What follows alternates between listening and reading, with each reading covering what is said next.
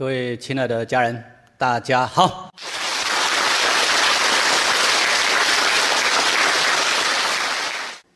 上一堂课主要把《道德经》第一章的很重要的核心跟大家介绍了。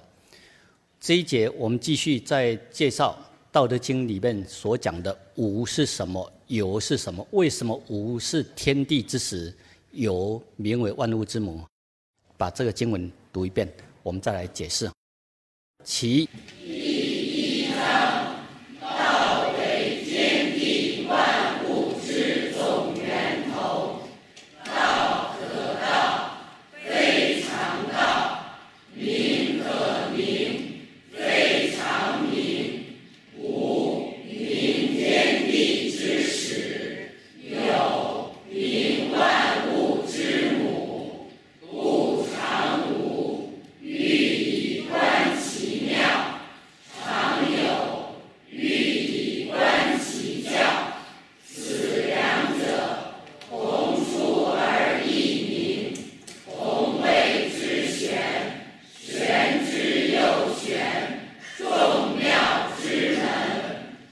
这一节我们来解析“无名天地之始”。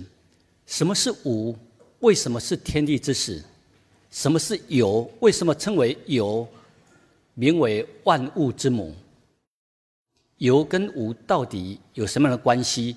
为什么我们要常常从无来观其妙，从有来观其教？为什么此两者？同出而异名，同谓之选，我们就继续解析下来。无名天地之始，从上一节的解析，大家就渐渐清楚了解，无讲的就是宇宙未显象的本体，无边无际无穷尽的虚空宇宙本体，因为它还没有显象出来，所以把它称为无。但并不是因为它没有显象，它就是什么东西都没有，不是这样。而这个无里面呢，它却蕴藏无穷尽的创造力、创造因。这个无里面，因为它含有无穷尽的巨大能量，这些巨大能量，它就能够演化创造一切。所以我们进一步来探讨无是什么。最近这十年来，全世界的顶尖的科学才慢慢来到探讨无的世界，探讨无的物理。在十年前，这个领域科学界是很陌生的，甚至呢，很多是错误的认知、错误的解读。我们以前一样啊，都会读物理呀、化学啊、天文呐。以前我们认为哦，科学是最顶尖的，什么定律，什么权威。但是要知道，科学界还是一样，一路在摸索、摸索，在调整。当人类越成长上来，慢慢发现，原来以前很多的推论是错误的。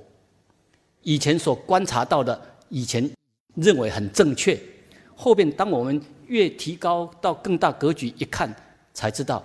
原来以前很多的观察是错误的，科学界以前都只是从有、从显象出来的现象去探讨，去探讨一切物质，而对这个无方面呢，是把它否定掉的、排除掉的。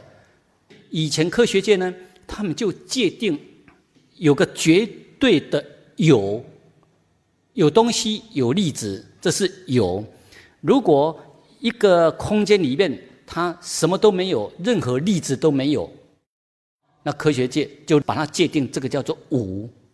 二十年前的科学界，他们认为的有，就是我可以观看得到的，我可以测量得到的，我可以量化、可以数据化，我可以实验得到、观测得到，能够归纳出来的，我才信。以前。科学界他们认为，你必须要让我可以观看得到，可以测量得出来，我要有数据可以交代，这样才叫做客观，才叫做科学。如果我没办法观测得到的、模棱两可的，这个我们就不信，或认为那是玄学、哲学不切实际。我们科学是要讲求要量化、数据化，我可以观看得到。所以以前的科学认为，我观察不到了，我就不信；我观察不到的，我就认为它没有。科学界只是在物质的世界里面，在那里钻研。所以以前认为会有一个绝对的空间，里面什么东西都没有。几年前，科学界进行大强子对撞的实验，他们也是要去找那个最微细的粒子啊。我们以前读书的时候，哈，年轻像你们这些小朋友在读初中的时候，我们读的那时候，呃，最小的就是原子，但是慢慢发现不是，原子里面又有质子、电子、中子，那再把电子、质子、中子再打破，里面又有夸克。几十年前的科学界认为。夸克就是最小的单位，结果后来又发现还不是，又找到更微细的粒子介质，然后又再进一步去找，结果后来认为大强子就是最小的。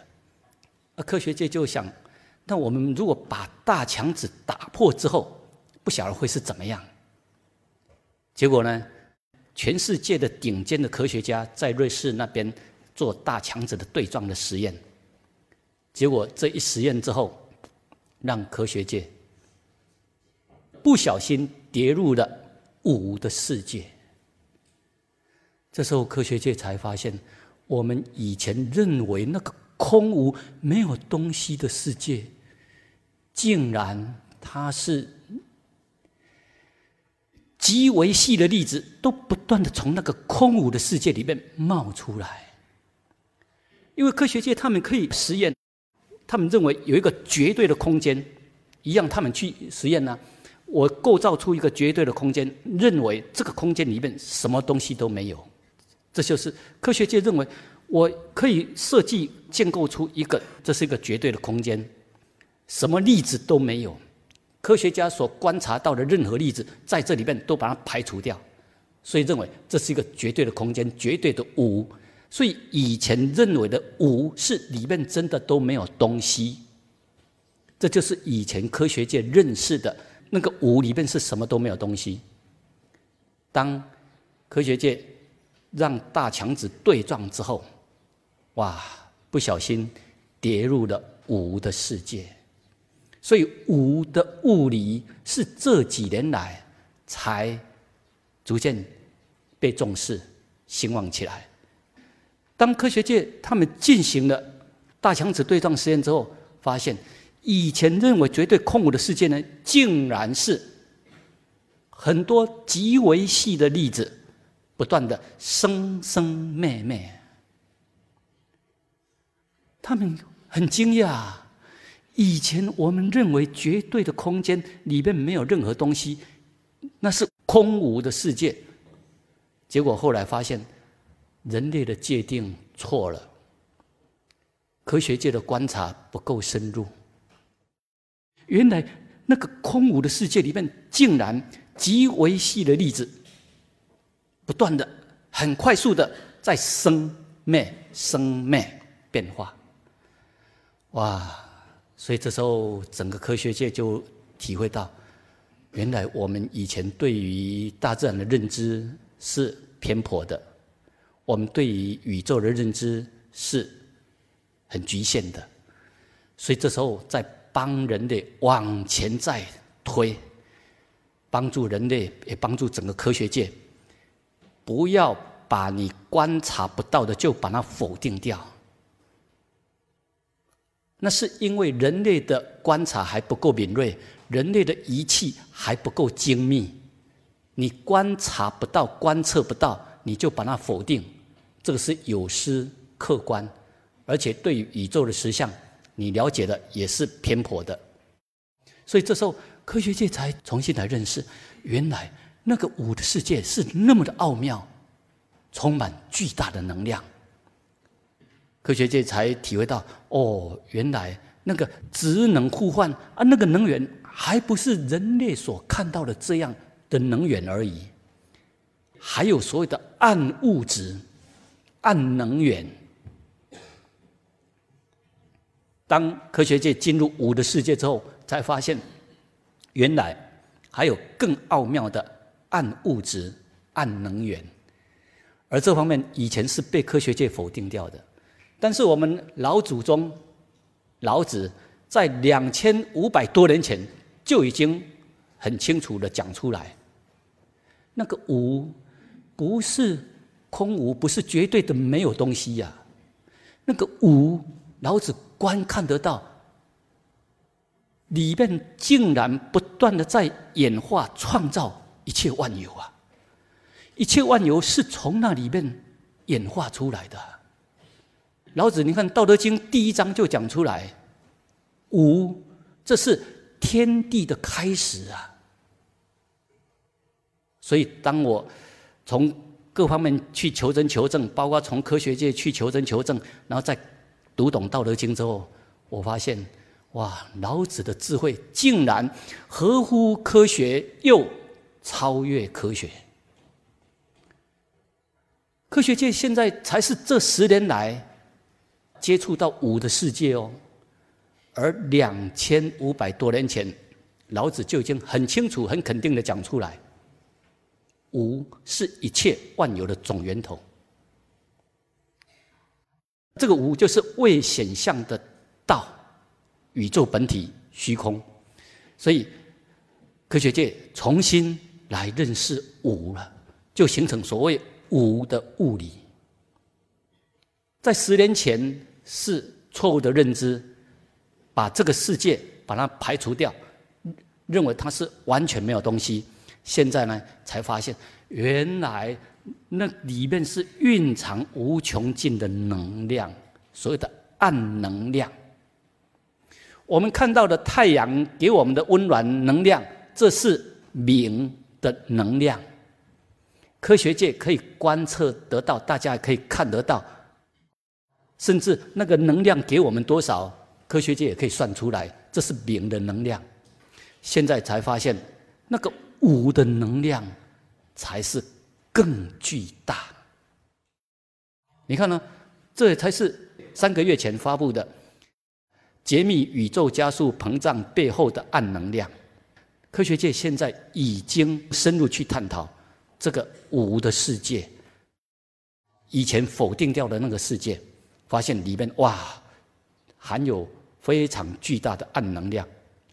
这方面呢，又把爱因斯坦的很多理论又逐渐的发现，爱因斯坦的观测还是不够正确的。爱因斯坦的相对论还是适合在太阳系而已，还有银河系的部分。至于广大的银河系整个宇宙，用爱因斯坦的相对论没办法解释的。还有那个。超越物质层次的世界，不是爱因斯坦所理解的，所以不是用那个简单的那个公式，职能互换这样简单的数学公式就把它算出来，不是这么简单。老子在《道德经》第一章就讲，那是玄之又玄，众妙之门，不是科学界所了解的这样。就这样，那我就可以把它数据化、量化，呃，我都可以测量的很精准。不是这样的。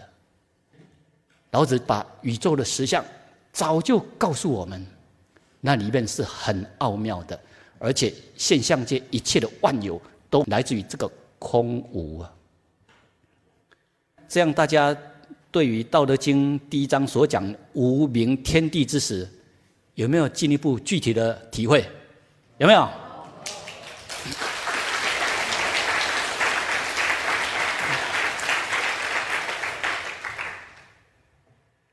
所以希望大家哈能够突破我们过去的思想框架界限。我们以前总是会强调一句：“我亲眼所见，我亲耳所听，我眼见为凭，眼见为实。所以很多人他就很自负，认为我看到的实相就是这样，我看到的真理就是这样，我看到的事实就是这样。但是他不知道，你被我们自己的感官所欺骗。人类的眼睛所看到的，只是一个很狭窄的片段的光谱而已。我们耳朵所听到的，也是一个很狭窄的音谱而已。那是一个狭窄的范围。那在这个范围之外呢？你眼睛看不到，你就把它否定掉；耳朵听不到，你就把它否定掉。如果是这样的话，我们的世界就会变成很狭窄。所以，希望大家学习《道德经》之后，能够把我们的视野打开，把我们的心胸度量打开。我们很多的论断，我们要持保留的态度，因为有很多我们不了解的，包括对别人的论断、是非好坏的论断，真的我们要持保留的态度，不要很武断。认为我亲眼所见就是这样，错了。我们很多你看不到的，要把心胸打开，格局打开，视野打开。你这样，你才能够逐渐的了解到过去我们所习以为常、排除掉的那些领域。你才能够学到过去我们习以为常、忽略、否定掉的真理实相。有。名万物之母，从空无里面逐渐的演化演化，然后形成出银河系、太阳系。那为什么有名为万物之母？有，现在大家已经逐渐可以了解了。前面第一段所讲的道与名，名就是显象出来的。那显象出来的东西。我们用一个名称来称呼它，叫做“有”。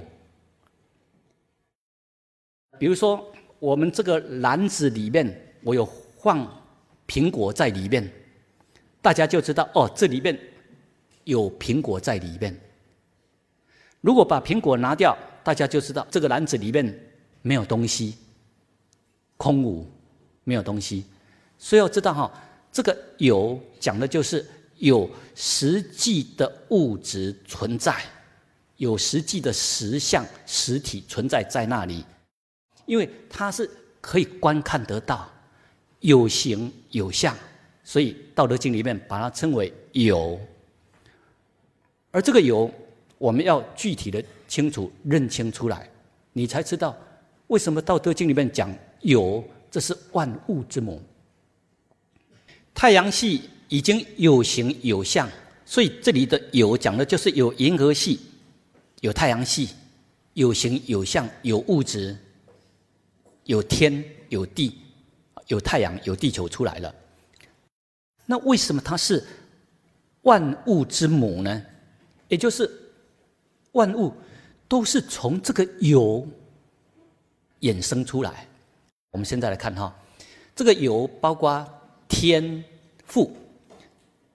太阳、虚空，很多人对这个天呢，哈，因为《道德经》第一章就讲天地呀，啊，对这个天地都变成很抽象，认为那个天哦，这个很虚无缥缈啊，我们看不到啊，你必须要怎么样修，修到后面你才能够看到那个天呢？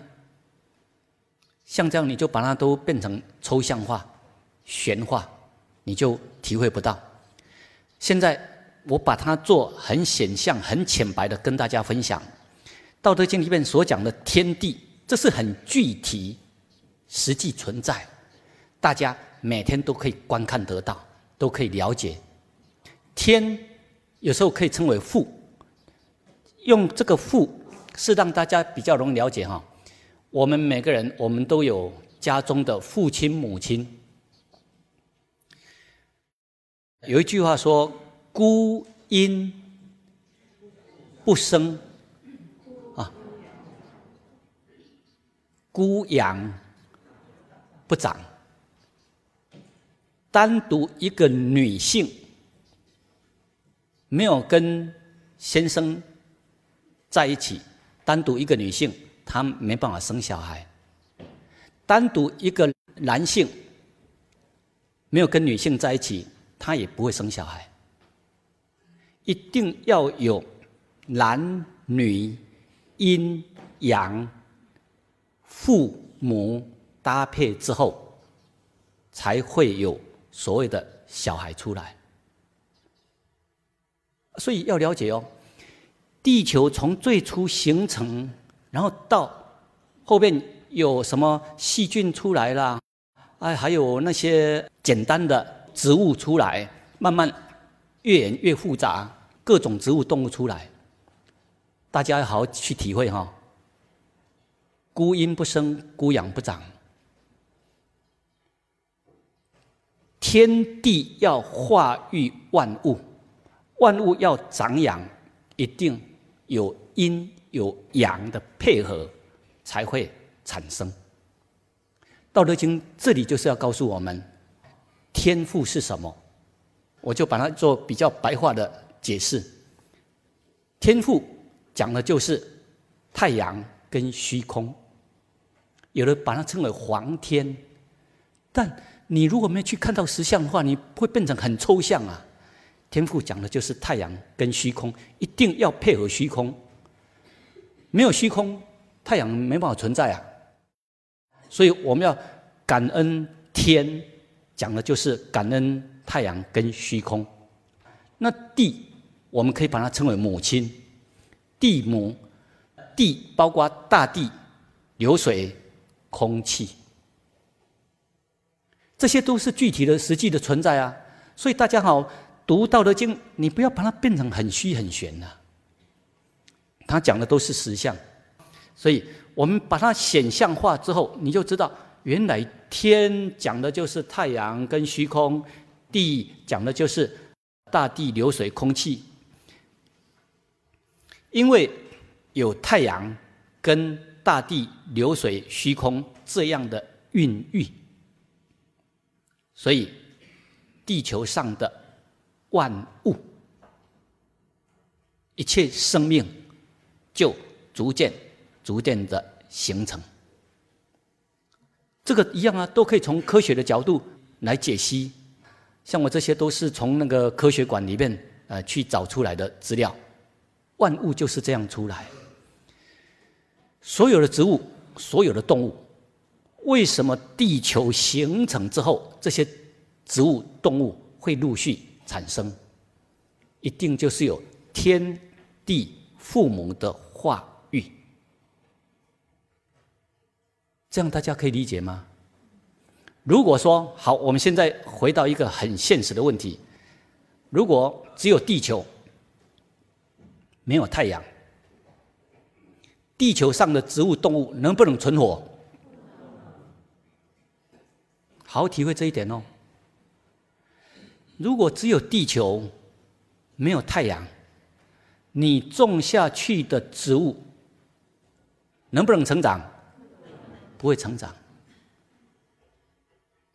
如果只有地球，没有太阳的搭配，所有的万物。不会存在，不会生长。所以你不要以为这个很简单呢，因为有公的母的，它们交配之后，然后就会有产生那些呃下一代呀。但是你要知道，背后整个天地父母的话语、支撑、养育，包括提供各种能量，这才是更重要的关键。所以老子就是要让我们去看到，你不要只看到家中父母亲他养育我们、生育我们这个层次。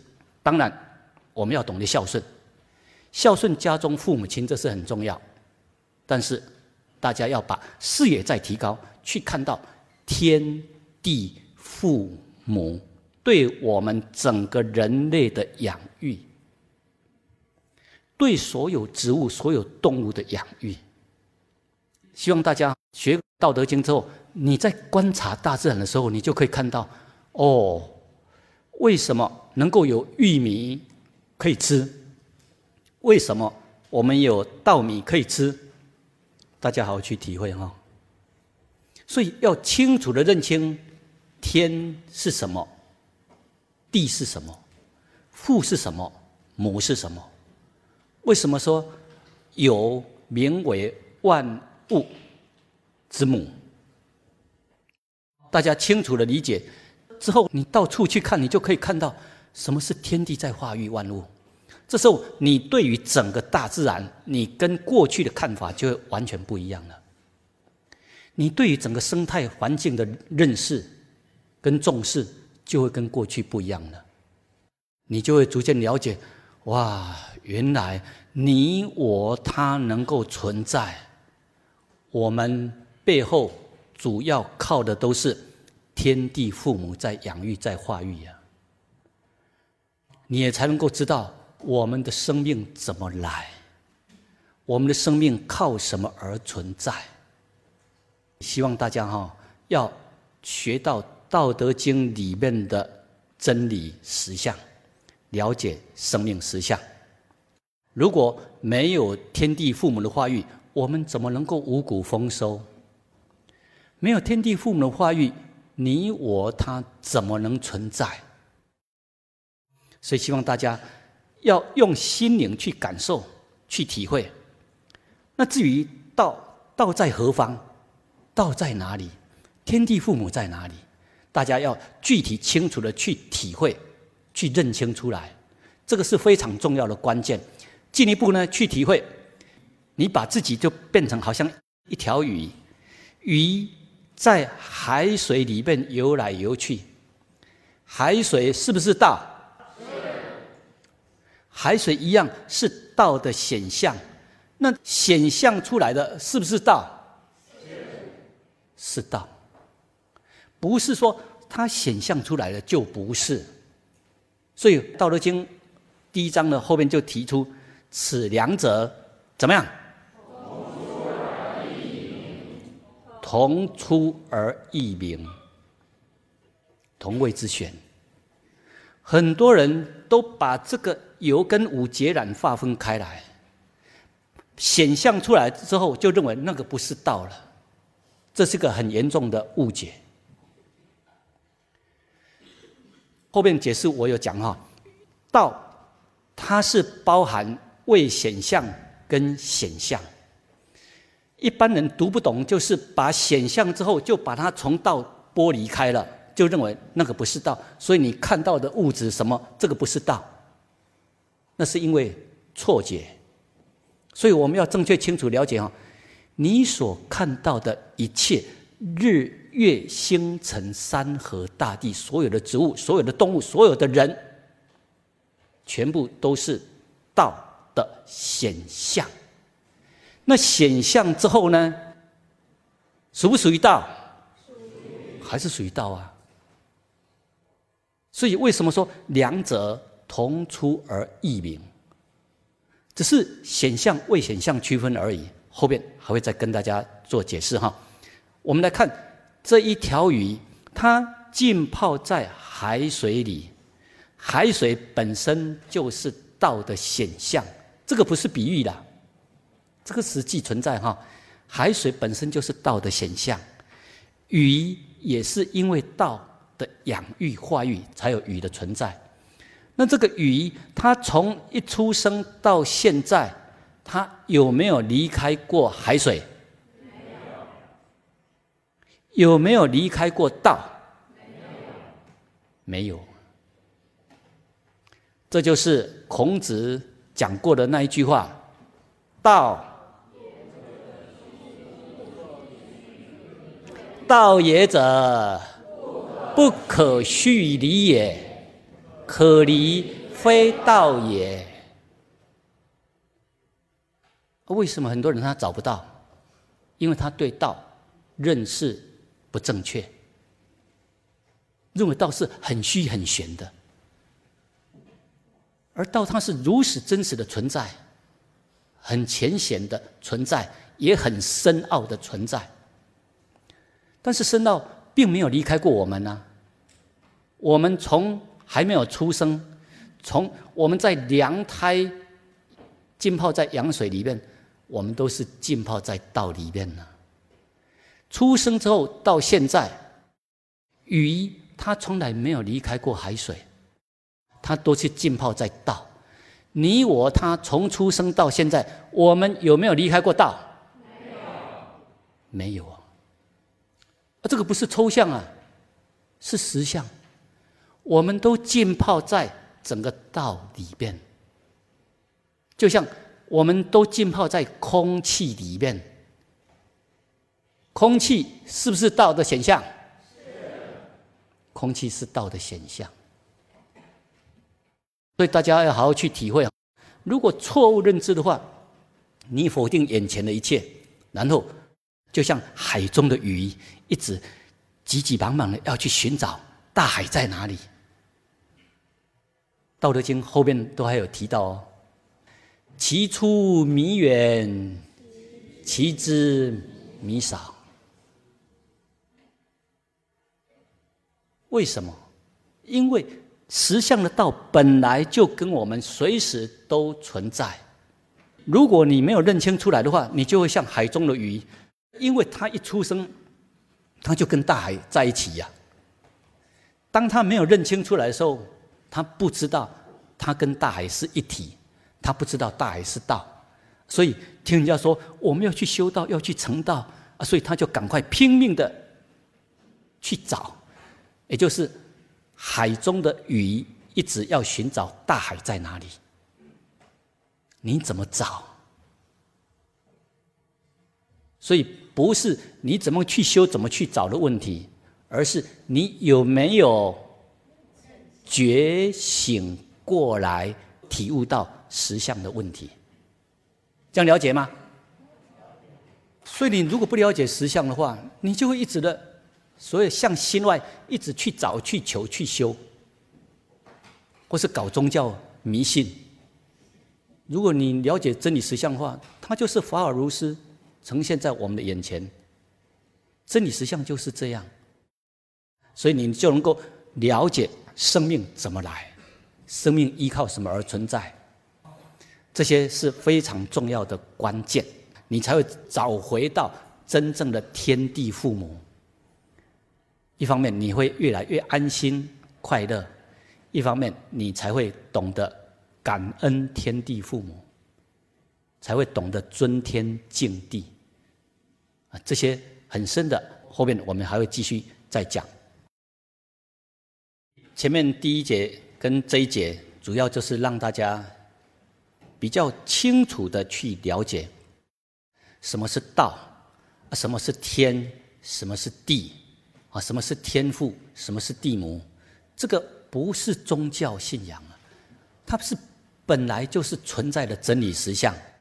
所以希望大家哈，不要用那些迷信信仰去理解，来到客观的理解。啊，用学者、专家、科学家求真求证的态度来理解、来学习，这样你才能够重新认识真正的真理，认识真正的生命实相。啊，什么是万物？指的就是山河大地、植物、动物、人。道里面含有未显象跟显象。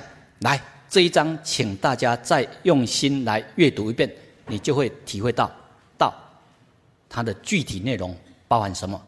其道废显象，虚空无极，宇宙本体能演化天地万物。显象由本体显象出来的银河系、太阳系、山河大地。希望大家对道有具体。清楚的认知，因为你把第一章读懂了，后面就容易了。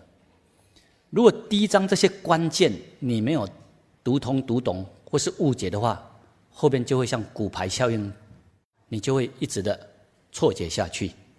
我们现在来看什么是显象跟未显象，从另外一个角度来帮助大家理解哈。因为我们现在要让连高中生、初中生，甚至连国小，他们阅读之后就可以了解哦，原来道是这么的奥妙，道是这么实际，所以尽量用浅显易懂的方式来帮助大家理解非常深的《道德经》。来，我们现在看这张图哈，天上的白云跟地上的水，这两者本质有没有相同？有没有？本质都相同。它的原子成分是相同的，哦，都是水的分子，但是它的形态不一样，形态不一样，所以它存在不同的空间。如果它成为水蒸气存在的时候，这时候它还没有落到地上。它是用另一种形态存在。你可以在水中游来游去，你能不能在云中游来游去？能不能？以你现在的体重比例来讲，如果用飞机哈把你放到那个很广大的云层，把你放到那里，你就说这个一样啊，这个都是水分子啊啊！我在云里面有。因缘条件不具足的时候，它还没有显象成为水的时候，这时候你就没办法在那个云雾里面在那里游泳，你会从天上掉掉掉掉到这个水池里面，哎，还活着的话，你还能够游泳。现在哈，水跟云，我们可以做一些联想哈。这个就好像，哎，当当它因缘条件改变之后，它就会显象成为地上的水出来。而我们也可以这样理解，哦，天上的云，它是因缘还没有具足、还没有显象的水，这样了解吗？天上的云，我们可以这样的理解，哦，它是因缘还没有具足、还没有显象出来的水。当它因缘具足之后，乌云密布之后。哎它就形成雨滴下来，这时候就成为显象的水出来。那不管它未显象或是显象出来，它是不是两者同出而？哎，你们很聪明，这样了解了吧？所以大家哈，从大自然里面去观察，还有。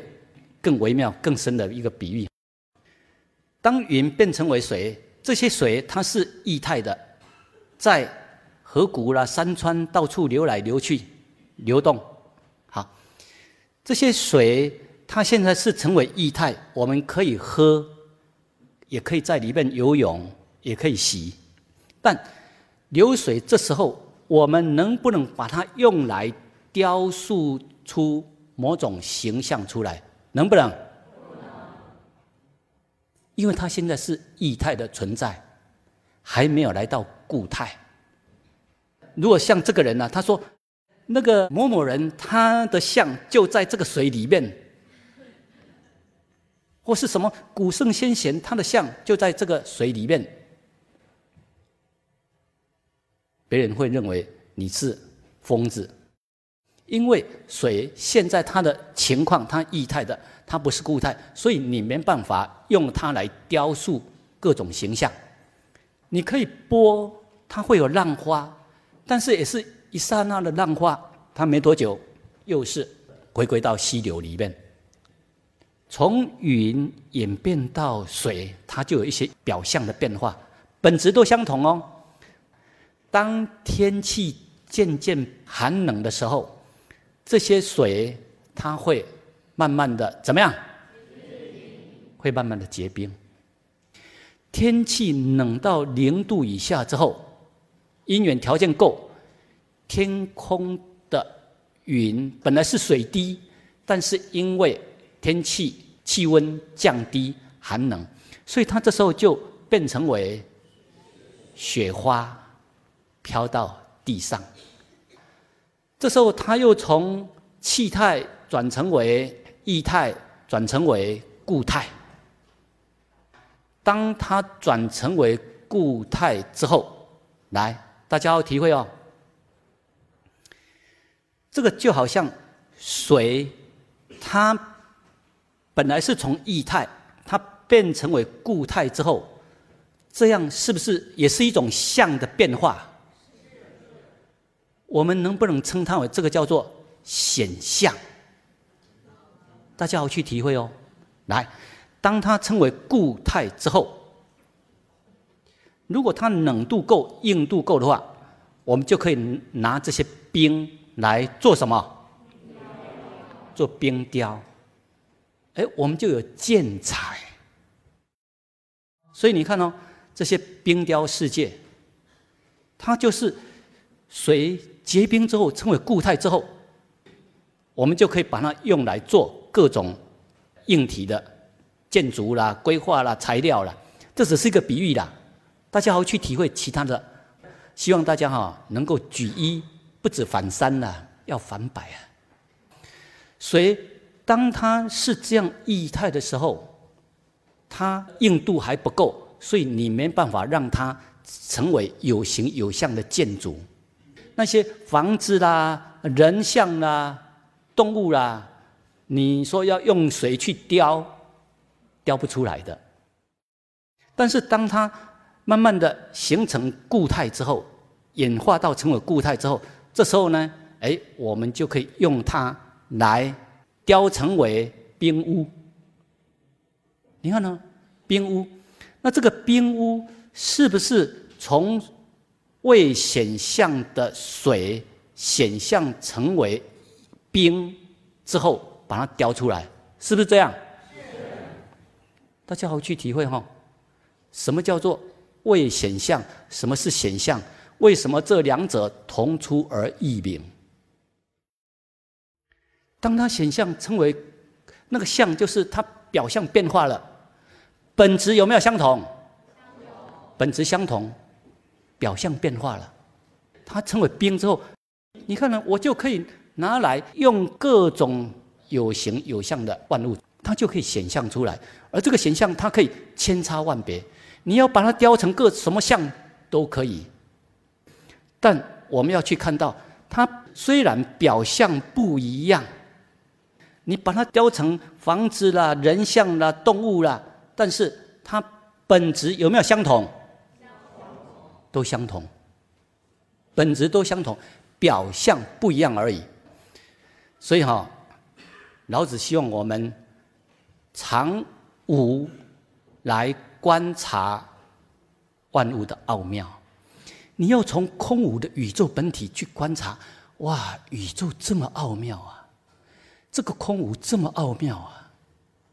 从有显象出来的日月星辰、太阳系、天地来观察，哇，这么的奥妙！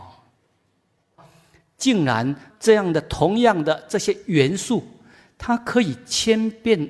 万化显现出森罗万象、千变万化的一切，而这个本质呢，都来自于同一个源头，两者同出而异名，都是同一个源头，它却可以变化无穷。所以你说玄不玄？玄。妙不妙？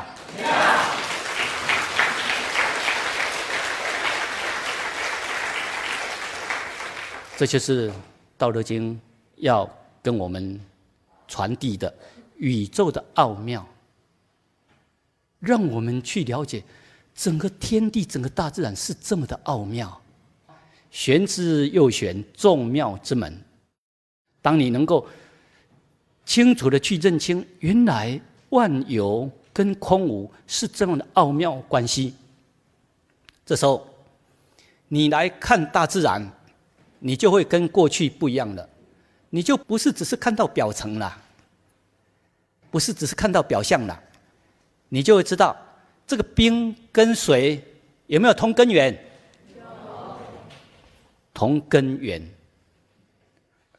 所以为什么《道德经》到后面讲出什么是有，什么是无？为什么这两者同出而异名？为什么同谓之玄？玄之又玄，用这样的比喻帮助大家去理解什么是显象，什么是未显象。你能够这样的话，你就能够读懂《道德经》的奥妙，你也会渐渐读懂这个空无的奥妙。当你读懂空无的奥妙，你会渐渐的了解，哇，这整个宇宙大自然是何等的神圣，何等的奥妙。我们的一切都是从宇宙本体、从道演化出来。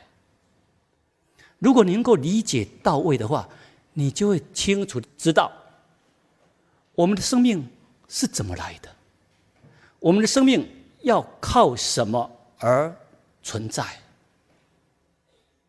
这个是很深很重要的生命大科学、大哲学。希望每个人都能够早日悟透参透，你就能够活出生命的喜悦跟神圣。好，祝大家！